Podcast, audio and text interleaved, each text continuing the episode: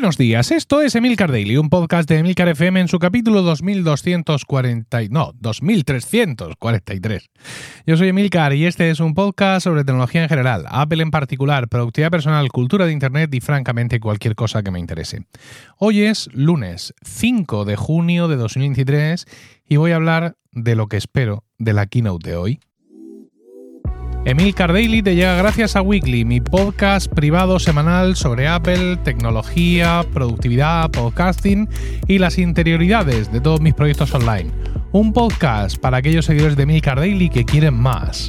Weekly es también una gran comunidad en Discord, formada por personas con tus mismos intereses, donde todos los días hablamos de los temas de Weekly y muchas otras cosas, lejos del ruido de las redes sociales.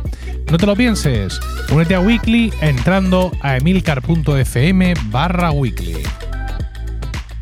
La keynote de esta tarde llega con aire de grandeza. Todos tenemos la sensación de que vamos a presenciar seguramente pues un momento histórico, ¿no? Es decir, uno de esos días en los que Apple toma las, las riendas de la historia por derecho propio para comenzar a dirigir, para comenzar a mandar sobre un sector de la industria. Lo curioso es que venimos a esta keynote con esa expectativa ya preconcebida, que es algo que no ocurrió las anteriores veces. No, es muy posible que no lo recordéis porque en esos momentos no estabais activos en el seguimiento de las noticias de Apple, pero eh, cuando Apple presentó el iPod, no se esperaba el iPod, se esperaba un nuevo Mac, a ver qué modelo de Mac nos presentan, y la prensa en general salió muy decepcionada de que Apple de pronto estaba presentando un dispositivo portátil para escuchar música. ¿no? Eh, cuando el iPhone sí había más expectación, pero lo que nos presentó Apple tampoco era lo que esperábamos realmente. Es decir, mm, básicamente, eh, bueno, había algún mock-up con cierta visión de futuro, pero mm, casi que esperábamos un iPod con un teclado.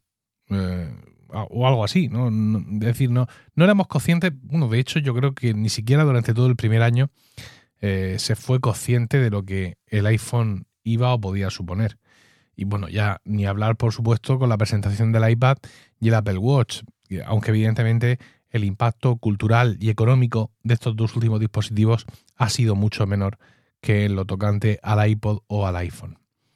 En esta ocasión da la sensación de que Apple pues, llega a un segmento del mercado en el que el público en general ha mostrado poco interés y en el que los dispositivos ya existentes parecen un juguete comparados con eh, las características del dispositivo de Apple, si hacemos caso a las filtraciones que se han producido hasta este momento. Pese a esas grandes diferencias de componentes, parecen existir también otros aspectos del hardware de los dispositivos de realidad virtual en general que están lejos de, estar resueltos por la tecnología actual, ¿no? Es decir, eh, calor, incomodidad, mareos, eh, duración de la batería, ubicación de la batería, rendimiento per se de los dispositivos, software existente. Por todo esto y ante tantas incertidumbres al respecto, no ya sobre el producto de Apple en sí, sino, insisto, sobre todos los productos de la, categoría, mm, sobre todo el segmento, creo que Apple tiene que salir a machacar, ¿no? Tiene que ser rotunda y definitiva, sin dejar rendijas ni espacio a la interpretación, tiene que ser una apisonadora. El pasado 17 de mayo se celebró la vuelta de las semifinales de la Champions entre el Manchester City y el Real Madrid. Tras el 1 a 1 de la ida y con el recuerdo de su eliminación ante el equipo blanco la pasada temporada, también en semifinales, con una remontada épica, el City llegaba a este partido con toda su plantilla disponible y yo creo que con un entrenamiento mental mucho más importante de cara a este partido de lo que eh, pues sería el, el entrenamiento futbolístico, físico o táctico. El Manchester City creo que jugó ese día el mejor partido de su vida. Todos sus jugadores eh, mostraron su mejor cara y lo hicieron además desde el principio hasta el final, ¿no? los noventa y pico minutos, de forma constante. Maniataron al Real Madrid, lo condujeron contra las cuerdas, lo mataron y lo volvieron a matar porque sabían que al Real Madrid lo tienes que matar mil veces porque de otra forma puede resucitar en el penúltimo minuto y vencerte. Los dos primeros goles del equipo inglés fueron en los minutos 23 y 37, la primera parte.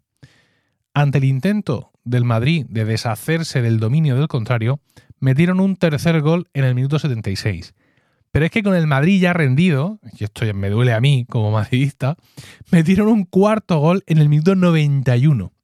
¿Por qué? Pues porque al Real Madrid tienes que matarlo, matarlo de nuevo, volverlo a matar y rematarlo. Y así es como le ganas al Real Madrid unas semifinales de Champions. Esta tarde Apple tiene que hacer lo mismo. Su enemigo a batir es un segmento del mercado, la idea que tenemos de un segmento del mercado, que nos despierta todas las dudas, y una tecnología que tampoco anima a despejarlas. Apple tiene que ser ese Manchester City que jugó contra el Real Madrid y ser contundente en su presentación, aplastar con su producto, ¿no? Convencer a los incrédulos y a los creyentes, a los que ya van medio rendidos, que, pero estos que, estos que vayan de rodillas directamente a adorar, ¿no? Es decir, la maquinaria, ¿no?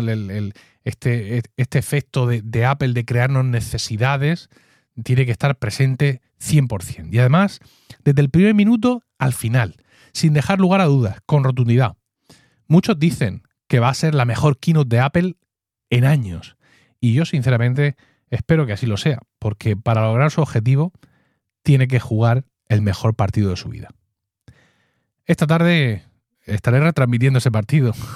Desde algo antes de las 7 de la tarde estaré comentando la keynote en directo en mi servidor de Discord para los suscriptores de Weekly. Y ya está, nada más, porque un día como hoy, a esta hora, poco más hay ya que decir.